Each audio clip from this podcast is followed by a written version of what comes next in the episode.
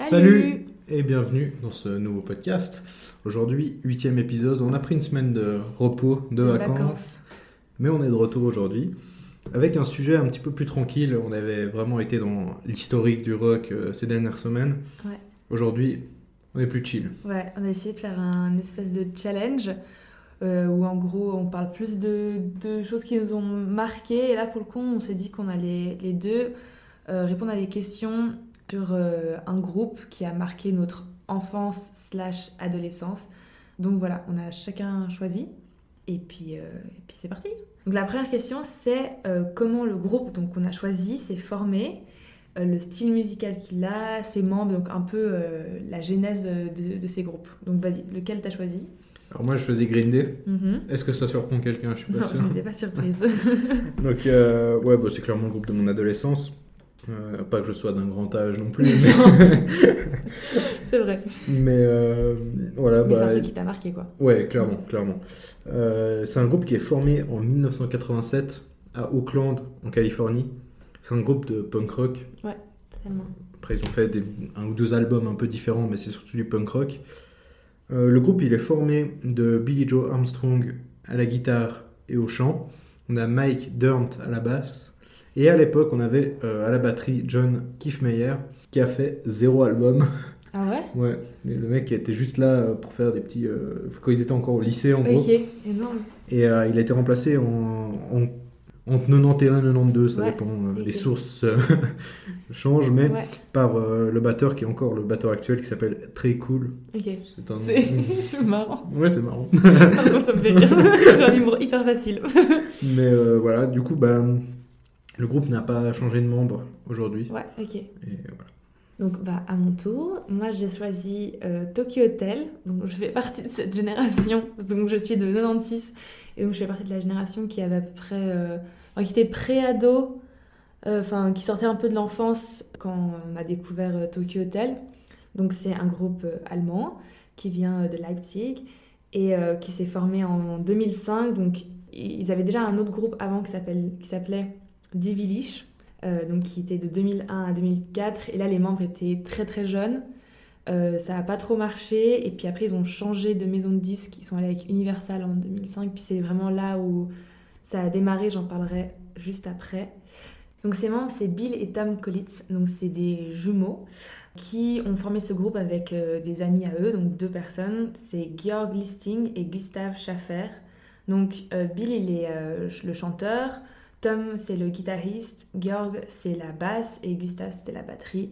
Donc en gros, ils étaient tous amis et donc ils ont formé ce groupe Village avant de le changer à Tokyo Hotel. Je voulais aussi expliquer pourquoi ils avaient choisi euh, bah, ce, nom de groupe parce que ça m'avait marqué quand j'étais petite, je m'en souviens. Tokyo, en fait, ils voulaient choisir une ville euh, dynamique qui représentait un peu l'esprit euh, de leur groupe, donc ils ont choisi Tokyo et ils l'ont écrit avec un i pour que ce soit lisible dans toutes les langues. Et puis Hôtel, ça représentait euh, leur train de vie en tournée. Ils ont mis ça ensemble, donc c'est devenu Tokyo Hotel. Euh, le premier single qui a vraiment marché, donc ça remonte à 2005, et c'est Durch den Monsoon. Donc ça a eu un énorme su- succès en Allemagne en Autriche. Euh, ça s'est vendu, euh, le single, à 200 000 exemplaires. Et puis l'album Schrei aussi est arrivé la même année, 2005. Donc ces albums qui ont bien marché dans les, dans les pays euh, qui parlent allemand, on va dire. Et puis le succès est venu petit à petit euh, en 2007 en France grâce à Internet. Parce que c'est aussi le début euh, de YouTube, des forums. Voilà, moi j'ai, moi j'ai vécu tout ça parce que quand j'étais petite, ça n'existait pas vraiment. Enfin, ça on n'allait pas sur Internet, on n'avait pas de PC. Vers 10 ans, c'est là, je me rappelle, où j'ai mon premier PC, donc j'ai pu commencer à aller regarder des vidéos. Puis euh, c'est comme ça, je pense que beaucoup de gens ont découvert Tokyo Hotel. Au total, c'est bon, un énorme groupe, hein, parce qu'au total, ils ont vendu euh, 10 millions d'exemplaires euh, dans le monde de tout leur, euh, leur discographie confondue. Donc c'est quand même assez conséquent pour euh, un groupe en plus qui parle allemand. C'est surtout ça, ouais. Bah c'est ça en fait, c'est un des ouais. premiers groupes qui, qui prouve que la langue dans la musique c'est quelque chose euh, d'assez secondaire. Avais- je voulais en parler après mais on peut en parler là. Que finalement si tu as les, la, enfin, la bonne euh, recette on va dire euh, entre la musique que tu fais, euh, la, la stratégie de marketing et puis la- à quel point ta communauté tu parles avec, que tu es active, bah en fait eux c'est l'exemple premier que c'est ça qui compte le plus tu vois. Parce que dans les groupes allemands, il y en a assez peu finalement qui parlent en allemand qui ont réussi. Ouais, c'est ça. Fait, t'as Bah, eux, t'as Rammstein. Rammstein, ouais. Parce que bah, quand Et- j'ai lu, c'est un peu les deux groupes piliers, enfin représentants de la langue. euh, Parce qu'avant, Allemande. avant t'avais Scorpion, qui est un groupe allemand. Ouais, ok. Mais bon, ils chantent en anglais, donc Ouais, c'est au final, ça. c'était vachement plus ouvert. quoi. Mhm. Bon, eux aussi, ils ont fini par chanter en, en anglais aussi, euh, pour différentes raisons personnelles et, euh, et aussi marketing, on va pas se mentir. Mais c'est vrai que le... moi, quand j'étais petite, ça m'avait pas choqué qu'ils parlent en allemand. Enfin, c'était pas un truc. Et puis, bah, comme tu dis, Internet arrivait, donc on avait les, les moteurs de recherche. Euh, Moi, j'ai pu juste traduire les textes euh, comme je fais avec BTS maintenant, tu vois, en Mhm. coréen. Donc, euh, pour reprendre, ils ont sorti leur deuxième album qui s'appelle Timur 483. Je vais pas le dire en allemand parce que je ne sais plus parler allemand. Et c'est là où l'album il commence à vraiment prendre en France, en Allemagne, en Suisse, en Autriche. Enfin, c'est 2007, c'est un peu le tournant. 2005, c'est un peu ça monte la sauce. Et puis 2007, c'est vraiment moi, je sais qu'en 2007, c'est là où je les ai découverts.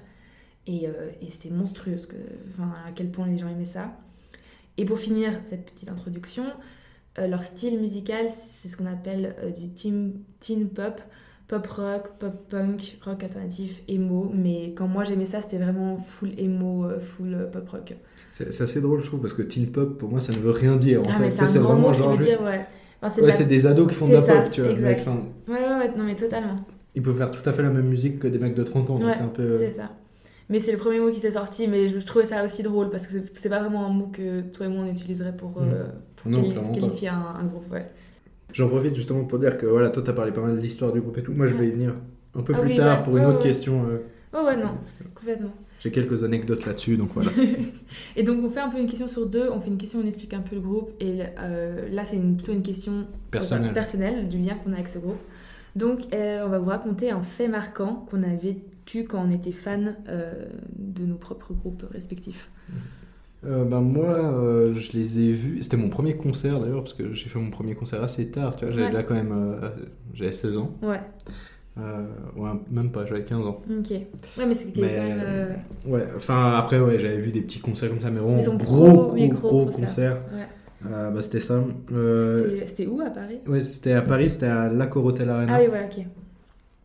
C'était le 3 février 2017. Mm. C'était lors du Revolution Radio Tour.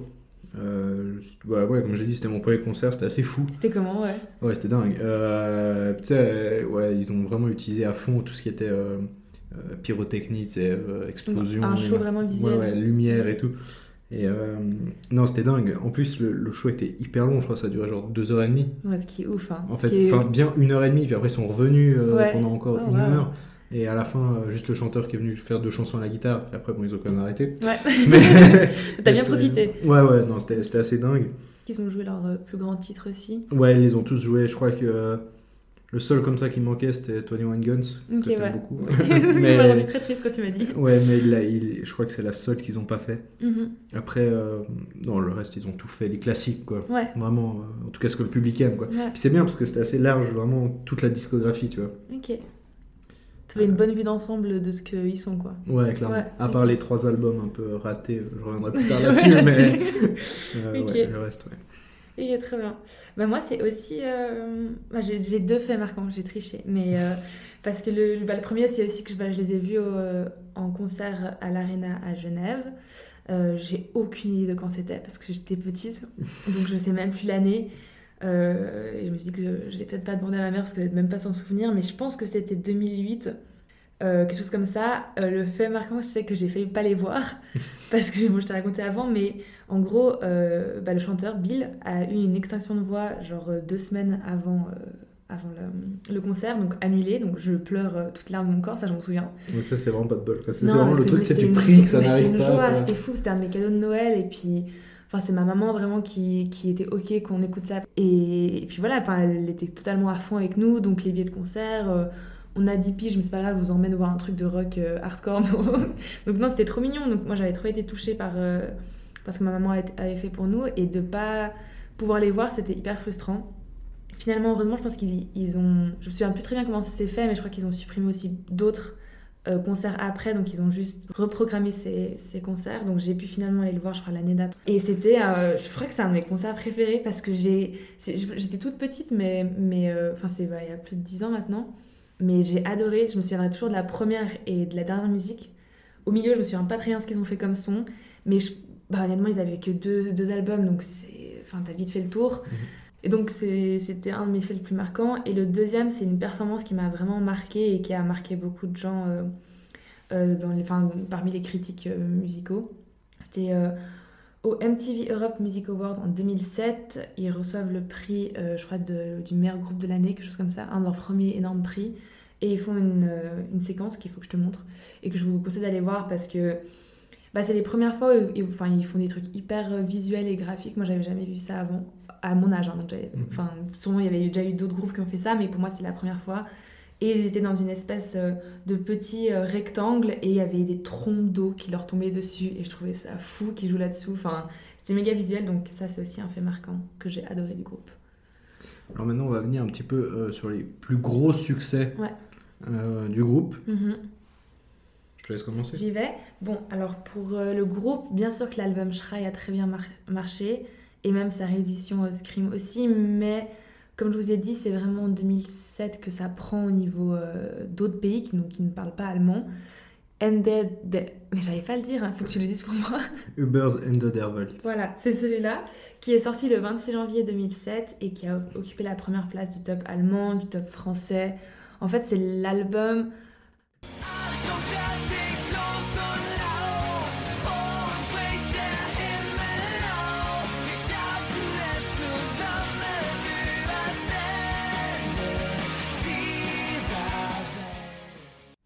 Bah, les plus gros succès, en fait, euh, Day, c'est un peu un groupe qui, euh, qui s'est passé un peu en, en deux temps, en Ouais. fait, si tu veux. Euh, en 94, ils sortent leur troisième album, Mhm. il s'appelle Dookie. Et Oui, ouais. euh, sur cet album, il y a euh, le titre Basket Case, qui va les faire connaître énormément, mais aux États-Unis. Ok. En fait, en Europe, Ouais, ils sont peu, moins connus. Puis surtout, on est à une époque, il n'y a pas Internet. Ouais, Ou alors, il n'y a pas YouTube, c'est très compliqué en fait. C'est vraiment, faut De gagner en popularité, ouais. acheter le CD ou passer à la télé, Ouais. quoi. Clairement. Mais euh, le groupe, euh, en 2004, donc ça doit être sixième album, je vais pas dire de bêtises, 6 ou 7. Euh, j'ai pas envie de les compter maintenant, mais je crois que c'est ça. et en gros, bah, cet album, euh, c'est vraiment cet album qui va les faire connaître mondialement. Ça a complètement explosé. C'est l'album euh, American Idiot. On en a déjà parlé dans un autre euh, Ouais, podcast. je mais déjà parlé, ouais. mais, c'est clairement l'album qui va Ouais, les. Ouais, qui va les mettre sur le Moi, devant de la scène. ouais. Oui, c'est c'est le meilleur, je pense, pour Mm. beaucoup de gens. Euh, après, il y a beaucoup de fans de la première heure qui ont dit Ouais, non, mais euh, maintenant vous signez avec. euh, parce qu'ils ont signé avec un label majeur pour Ok. produire cet album. Ouais. Vous dites, ah, vous nous abandonnez, c'était pas punk. Enfin, voilà, Ouais. bon, bref. Et, du coup, ben, le titre que je t'ai passé, c'est le- plus connu du groupe, je pense, celui qui passait tout le temps à la radio à une Mhm. époque. Ah ouais, Euh, je me souviens très très bien quand il passait à la radio. Voilà, qui s'appelle euh, Boulevard of Broken Dreams. Ouais. Extrait. I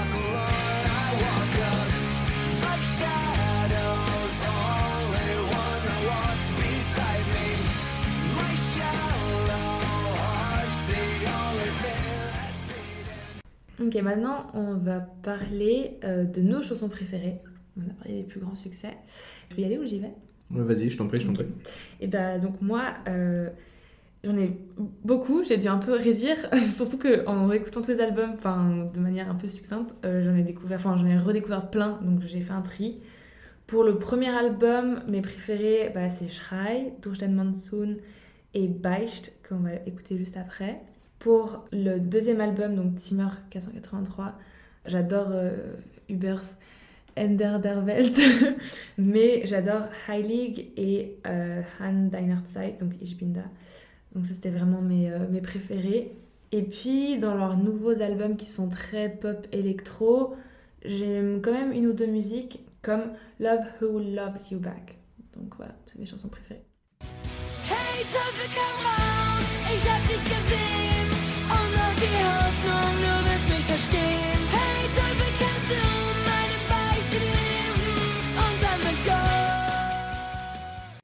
Voilà, j'aime tellement ce son. j'aime beaucoup, j'aime beaucoup. Donc euh, voilà, je vous, je vous conseille, euh, si euh, vous connaissez pas, d'aller peut-être un peu checker, enfin même si ça vous intéresse pas, j'en sais rien, faites ce que vous voulez. Mais en tout cas, le premier album, il est vraiment Il y aura la playlist, de ouais, toute façon. de toute façon. Voilà, à toi. Euh, moi, de mon côté, j'ai pas vraiment de chanson préférée. Ok. Je suis un peu. euh, bah, c'est un peu. Tu sais, quand on me demande, ouais, c'est quoi ton groupe préféré ou quoi, bah, c'est pareil, en fait, j'en ai pas, Ouais, tu vois. ok. Je comprends. Euh, donc euh, il y en a plein qui m'ont marqué. Mhm. Et en plus de différentes périodes euh, du groupe. Ouais. Donc, euh, bon, euh, celle que je vais citer, bah, c'est euh, Boulevard of Broken Dreams que vous avez déjà entendu. Euh, Il y a Holiday qui est sur le même album. Après, bon, tout l'album en général, American Idiot, est, est marquant. Ouais. Euh, après l'album Dookie, donc euh, Basket Case, When I Come Around, c'est c'est ouf. Des classiques, ouais. Ouais, ouais, c'est clairement des classiques. Après, chaque album a ses classiques, donc c'était compliqué d'en sortir vraiment comme ça. Mais euh, moi, j'ai vachement euh, réécouté le groupe. euh, J'en parlerai un petit peu plus tard, en, en 2016, avec l'album Revolution Radio. Et du coup, je vais passer un extrait du premier single qu'ils ont sorti pour cet album qui s'appelle Bang Bang.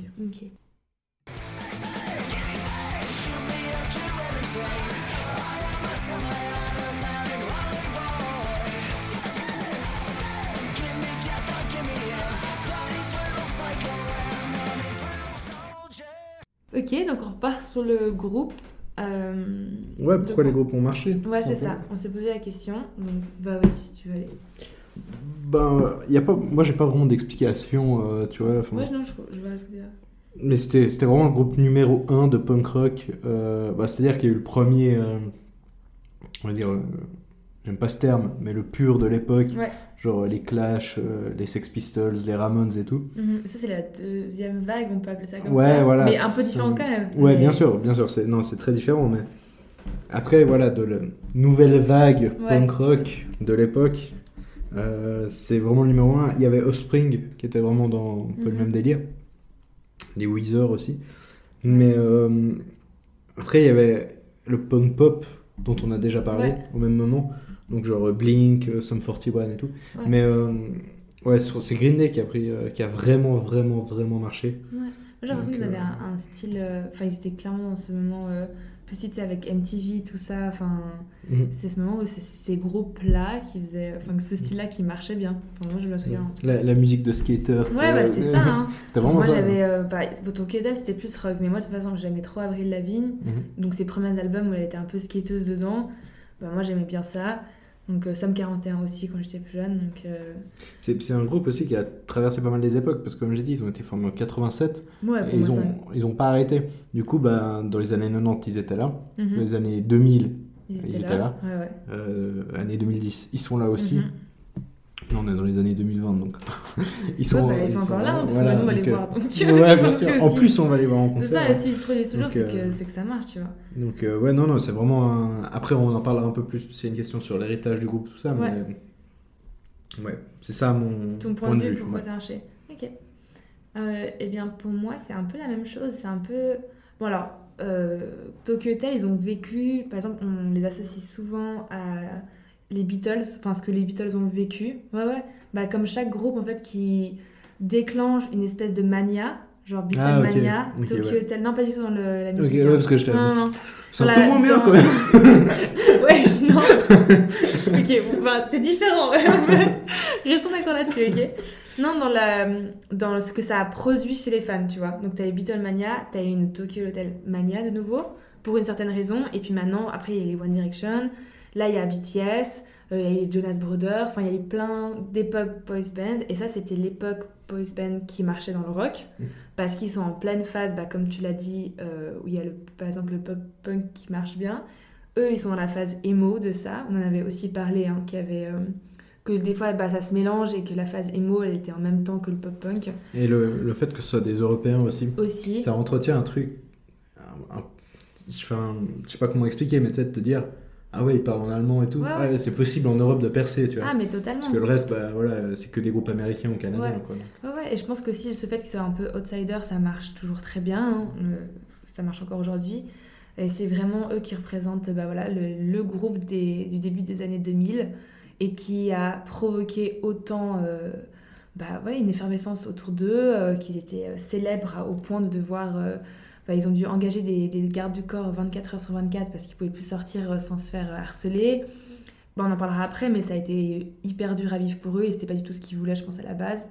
Et puis ça va pas non plus trop avec le- l'esprit, moi je pense, des fois euh, pop-punk ou quoi, où ouais, ils sont un peu détachés, rebelles, ça devrait être plus chill comme ambiance et tout, genre jeune, ado. Et non, là, ils se sont très vite retrouvés en mode adulte, super jeune. Tu vois, il avait dit une fois, Bill Collins, que il avait commencé la musique super tôt, qu'il a été projeté dans ce système à genre adolescent.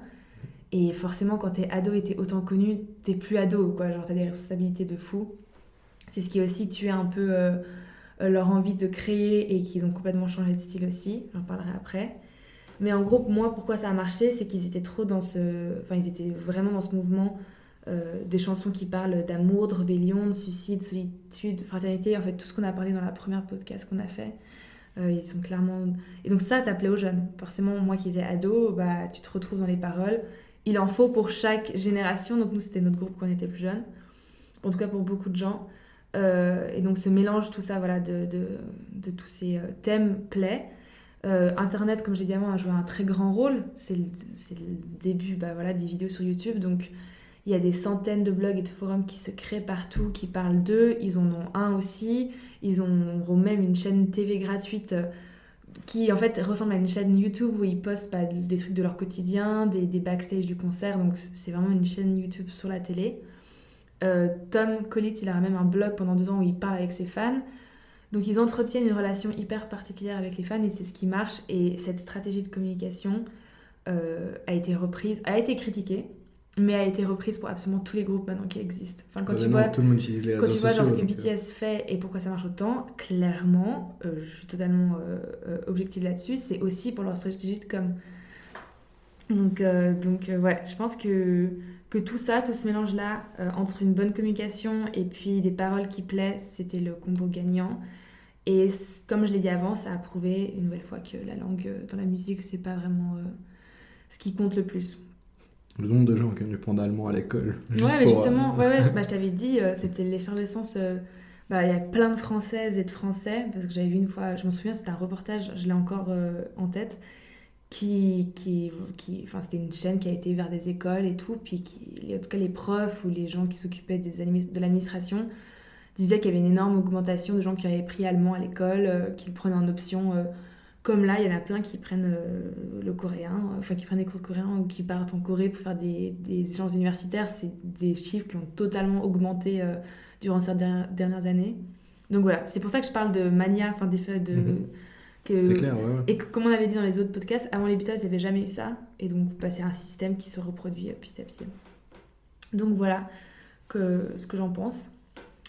Euh, nouvelle question un peu plus personnelle, c'est comment on a connu ces, euh, ces groupes. Donc, bah, vas-y. Euh, alors moi j'étais en vacances dans le sud de la France en 2013, Mhm. donc ça remonte un petit peu. Ouais. 8 ans quand même. Ouais. Euh, mais en gros c'est mon oncle qui m'a fait... enfin, en fait j'avais... Je connaissais pas tellement euh, euh, le groupe en fait, je connaissais Boulevard de Broken Home parce Ouais, que je passais à la radio, mais tu sais... Ouais, ouais. Mais tu t'étais pas intéressé plus au Non, groupe. Ouais, et- mais ce qui, on a, ce qui est souvent le cas quand tu... enfin, après, tu sais, quand t'écoutes, tu dis Ah, mais je connais c'est ouf. Et du coup, voilà, c'est trop. Mais. euh, Donc voilà, et mon oncle m'a fait euh, découvrir le titre Basket Case Mhm. que je vais vous faire écouter Maintenant. maintenant. Ouvrez vos chakras parce que c'est du lourd.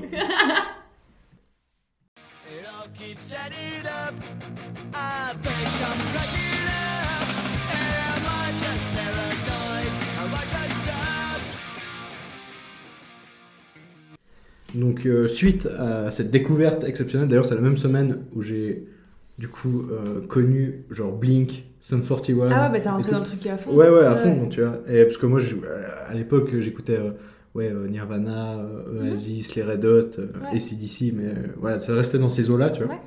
Et là, vraiment, je me dis, oh, c'est dingue ce style, c'est trop bien! Ah, mais donc, j'ai la euh, même réalisation, t'inquiète.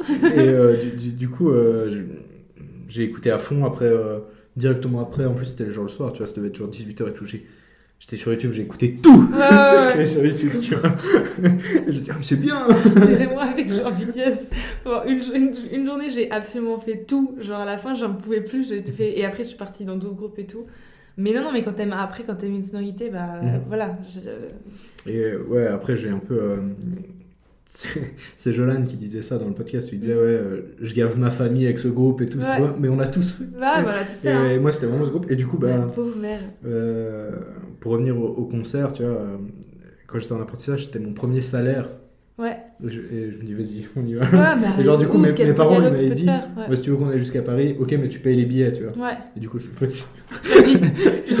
Genre, tout mon salaire qui est parti là-dedans, tu vois. mais c'est- Mais, mais c'est trop beau. mais voilà, c'était c'était dingue, quoi. Je pense que tu vas encore plus t'en rappeler parce que tu te l'es offert, tu vois. Ouais, c'est clair, Ouais. c'est clair. Ok. Euh, alors, quant à moi, j'ai découvert euh, ce groupe euh, en, bah, en 2006-2007, je pense. Je pense 2007, mais je suis plus très sûre.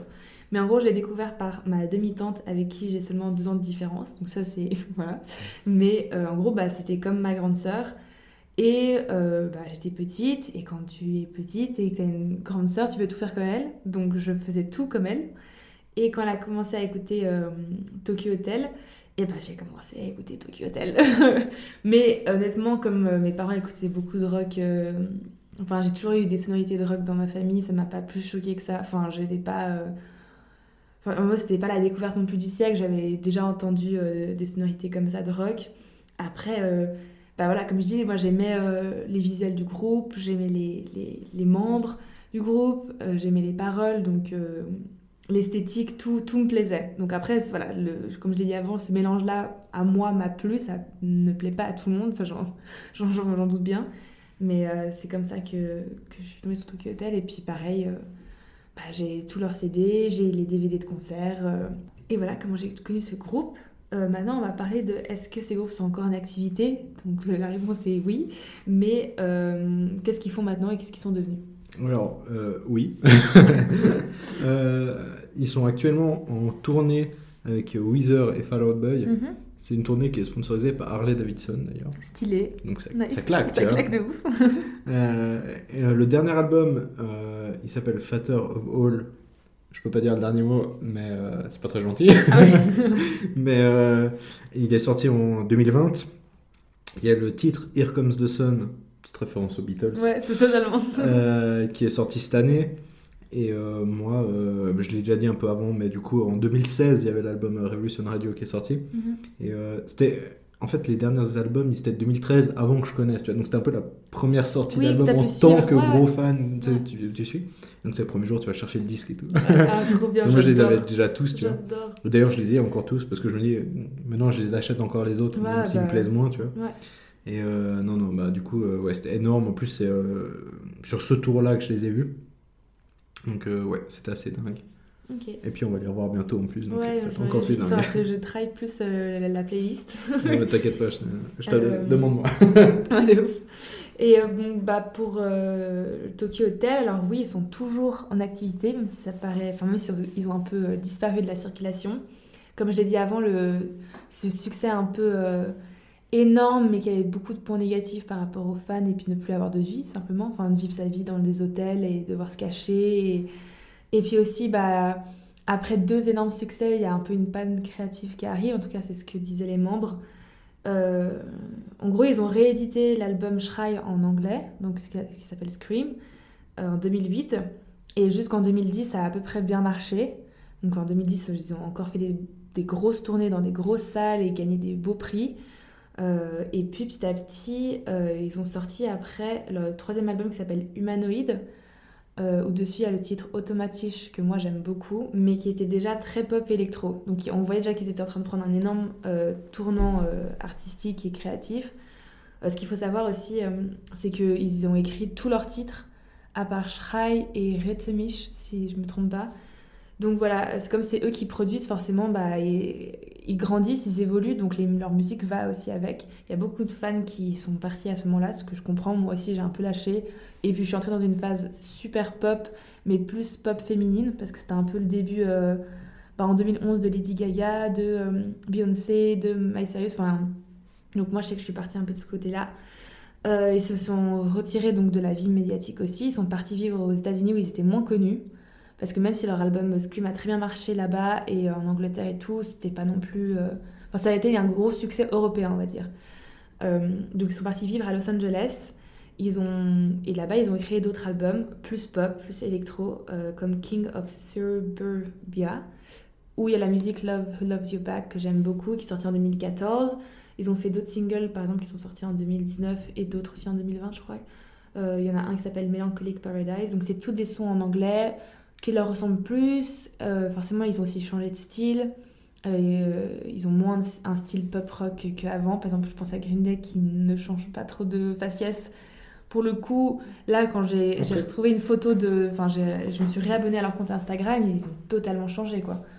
Ouais, ouais, non, bah, après Green Day, ils ont été un peu. euh, En fait, le groupe, il a jamais vraiment changé. Enfin, à Mhm. part le dernier album, je sais pas si tu l'as écouté. Non, pas encore. C'est pour ça. C'est étrange un peu. Mais le- après, le... le groupe, ils ont. Non, ils ont pas changé en tant que groupe. Mhm. Mais après, chacun est parti un peu de son côté faire un ou deux albums, surtout Ok, le chanteur qui a ouais. fait. Mais est-ce que leur, leur style, ils sont un- c'est toujours un peu le, le habile, je dis, ou Ah même oui, ah oui, esthétique, ouais, tu ouais, vois ils font plus. Enfin, à part le. ba- Ouais, non, en fait, même pas en fait, non. Ouais, non, non, ça a pas changé. Ouais, tu vois, c'est ça. Alors que là, mais vraiment, Hotel, j'étais un peu. Enfin, j'étais choquée, mais dans même le bon sens, tu vois, parce que je trouve bah, qu'ils s'assument presque plus qu'avant. Et euh, justement, ce style androgyne que moi j'aimais trop chez Will Collins, bah, ils l'assument beaucoup plus euh, maintenant. Ils font des sons, bah, forcément, euh, moins pour ados, mais plus euh, qui parlent d'histoires plus d'adultes. Euh, des fois, oui, avant, tu vois, il n'y avait rien de même, de même sensuel dans leur musique, quoi. C'était vraiment de la rébellion pure, ou même leurs chansons d'amour. Bah là, enfin, forcément, comme ils ont grandi, c'est plus sensuel, c'est peut-être plus proche de la réalité aussi que de, de ce qu'ils vivent. Et comme je l'ai dit, ils écrivent eux-mêmes leurs titres. Donc ils font, dans un interview que j'ai lu, ils se disaient, bah voilà, nous on écrit la musique qu'on aime en fait. Mhm. Et donc, euh, donc voilà, maintenant la folie des débuts est un peu passée. Ils font toujours des tournées, ils ont toujours une fanbase et j'ai presque envie d'aller les voir rien que pour voir maintenant tout- ce qu'ils font, tu vois. Euh, même si je pense qu'ils joueraient jamais Shrai ou Douche dessous des trucs comme ça, tu vois. Je pense qu'il faut faire le deuil aussi de cette époque-là. Mais en gros, voilà, maintenant ils font la musique qu'ils aiment et puis euh, je pense qu'ils vont. Enfin, ils ont sorti des singles en 2020 et je crois qu'ils ont annoncé une tournée. Donc, euh, donc voilà. Et maintenant, on va parler de euh, l'héritage euh, du groupe, donc ce qu'il en reste aujourd'hui. Enfin, de notre point de vue en tout cas. Ben, alors, déjà, ils sont encore en activité, comme on l'a Mhm. dit. Green Day, c'est un groupe qui a été introduit au Rock'n'Roll Hall of Fame. On en a déjà parlé de- du Rock'n'Roll Hall of Fame Mhm. dans un autre épisode. Ouais. Ils ont été introduits donc en 2015. C'est à ce moment-là qu'ils annoncent qu'ils ils vont refaire un album qui deviendra Revolution Radio. Euh, ils sont un peu considérés comme les patrons du punk rock Ouais, euh, Comme tu l'as dit des avant. années ouais. 80, 90, tu vois, 2000. En fait, ils ont un peu surdominé cette période-là. Euh, et c'est un gros groupe de rock après en général, tu vois. C'est vraiment. euh, ouais, Ouais. ils ont vendu plus de ont- 80 ils ont millions d'albums, tu ouais, vois. ils ont inspiré aussi beaucoup d'artistes, je pense. Ouais, c'est hein. ça, c'est clair. Et puis, genre, ouais, ben, plus de 80 millions d'albums, quoi. Ouais, c'est- assez énorme. Bah, c'est. euh, C'est monstrueux. Ouais, ouais, complètement. Ouais. Euh, et puis pour Tokyo Hotel, euh, je pense qu'il reste, j'en ai déjà parlé avant, mais c'est l'introduction de cette stratégie de com grâce à Internet. Je pense, comme je l'ai dit avant, beaucoup de groupes ont, ils ont peut-être pas forcément pris ça de Tokyo Hotel, mais en tout cas, ce modèle-là, euh, maintenant, il est, hyper repris et c'est ce qui marche le mieux. Ce style androgyne aussi, ils font partie de ces chanteurs qui font, font partie de la phase emo. Donc maintenant, je pense que quand je, je vois des, des chanteurs comme Youngblood qui osent se maquiller, s'habiller plus fémininement, ce que fais- faisait déjà Bill Collins et que moi j'adorais. Et puis, comme je l'ai dit avant, et ils font partie de ces quelques groupes qui ont euh, vécu une espèce de mania de fans euh, énorme et euh, qu'on verra après plus tard au milieu des années euh, 2010, enfin de la décennie 2010 euh, avec One Direction et puis maintenant avec, avec BTS. Donc, euh, Ouais, là, tu m'as perdu. euh, c'est tellement pas mon style. ouais, je sais, je sais, je sais, mais c'est vraiment. Mais c'est intéressant. de- voilà, de mais c'est des, ça. c'est des, des. Enfin, moi, j'ai pas eu une phase de One Direction, mais quand j'ai vu aussi bah, ce que eux ont vécu avec les fans, tout ça, enfin, la surmédiatisation qu'ils ont vécu, bah, c'est la même que moi, enfin, j'avais quand je suivais euh, Tokyo Hotel, quoi. On va parler du titre qui les a fait connaître euh, le plus. Alors moi j'en ai déjà un petit peu parlé avant, que ça Ouais. s'est passé en plusieurs, euh, plusieurs fois. Période. Ouais, plusieurs périodes. Des, en, 90, bon, en 92 déjà le titre 2000 Light Years Away qui a marché beaucoup. Mhm. Mais euh, pour, euh, pour un petit groupe de, de punk américain quoi. Ouais. Et après c'est vraiment Basket Case en 94 qui a tout explosé aux États-Unis. Ouais. Et puis American Idiot en 2004 qui là bon bah Ouais, ça, succès mondial. euh, enfin vraiment. Moi, je crois que je les ai découverts comme ça. Après ils étaient déjà connus euh, si tu suivais un peu le rock. Ouais, c'est ça. Mais là, c'était vraiment plus- n'importe qui peut tomber Bah, dessus. c'est juste qu'ils sont entrés dans le mainstream. Ce qui, est, ce qui est bien ou pas bien, peu importe, mais c'est quand tu sais que tu passes à la radio, et dans, sur des grosses radios, et je sais pas combien de fois par jour, c'est que tu marches, quoi. Et, et c'est assez fou parce que bah, du coup, ils sont. Euh, il y a une petite anecdote qui est assez drôle par rapport à ça. Donc, ça critique euh, le président Bush. Mhm. Et c'est sorti en 2004, donc pendant les élections américaines. Ouais. Alors, le titre est écouté partout, numéro 1.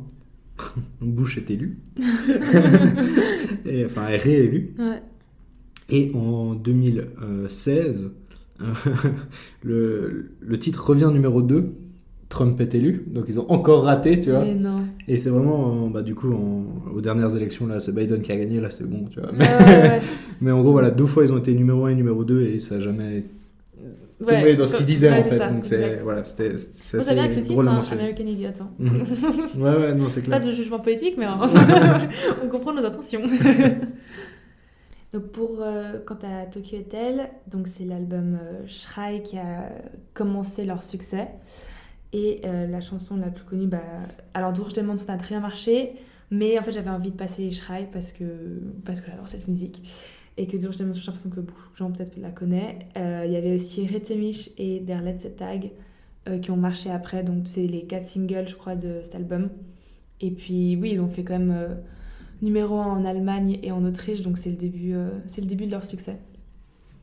Extrait.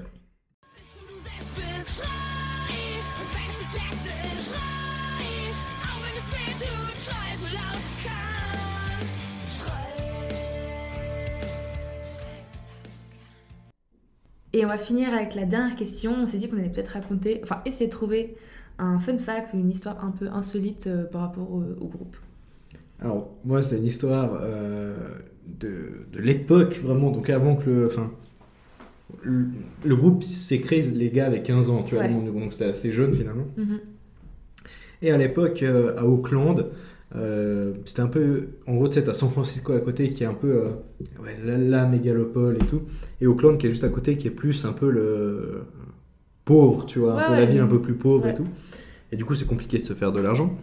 Et euh, Billy Joe Armstrong, qui est euh, le chanteur du groupe, il n'avait pas énormément d'argent. Alors, du coup, ce qu'il a fait, c'est qu'il vendait euh, de- des choses à ne pas fumer.